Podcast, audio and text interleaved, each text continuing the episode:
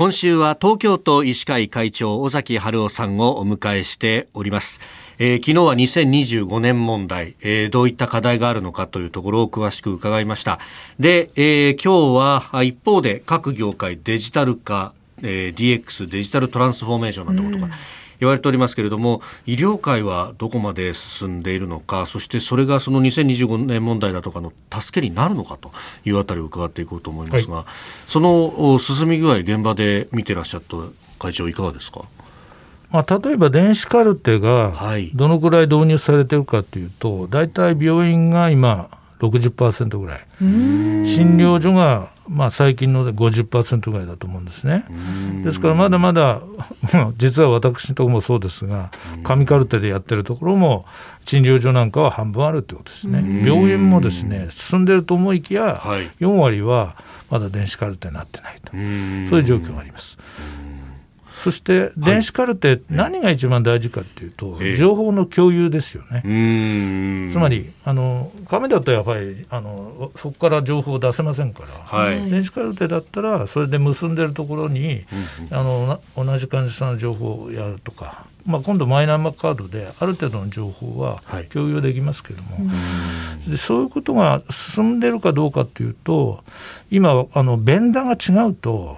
その結べない。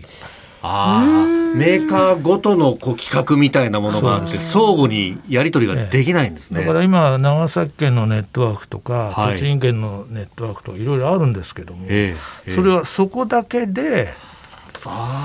できるんですけども、はい、じゃあそれを一緒に結ぶってことは今できないわけですね。そでやはり東京都医師会なんかではそのメメザー理事というのが中心になって、はい、東京医療総合ネットワークっていうのを作ってるわけですけど、これは異なるベンダーを結ぶ仕組みをですね、見つけたんですね。そ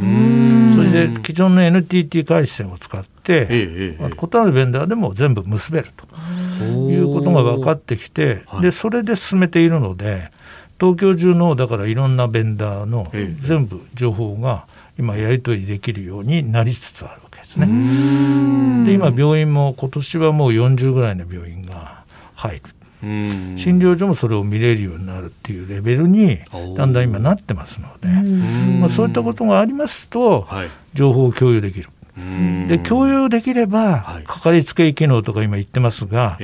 そのやはりあの連携して、あの患者さんなり地域の住民を見ていきましょうっていうのが今の考えですから、はい、連携した時にやはりその同じ患者さんの情報をその連携したところが全部が見れると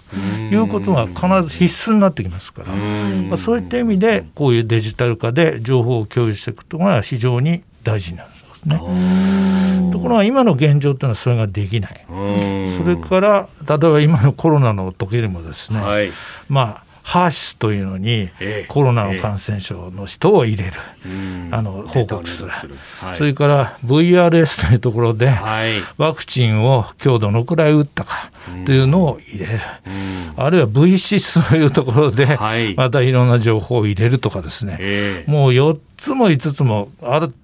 そこにはデジタル化はしてるんですが、はい、全部が結びついていないので今のデジタル化というのはかえって医療機関の作業が増えてしまうデジタル化な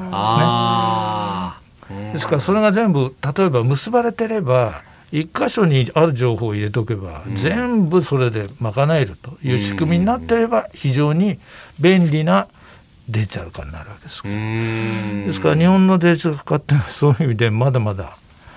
お寒い状況だなっていうことですね。だってそれこそ2025年はあと2年で来るってことですもんね。そうなんですよね。だからスピード感あって、はい、あの作ったものがいいものでないと使えるものでないとしょうがないので、まあ、その辺をちゃんとやっていただくように今国の方にもですねいろんな議員さんとかついても要望はしてますけども。その辺自前主義だとかそういういろんなものが用途あるんですね。えー、東京都医師会会長尾崎春夫さんにお話を伺っております。先生明日もよろしくお願いします。よろしくお願いします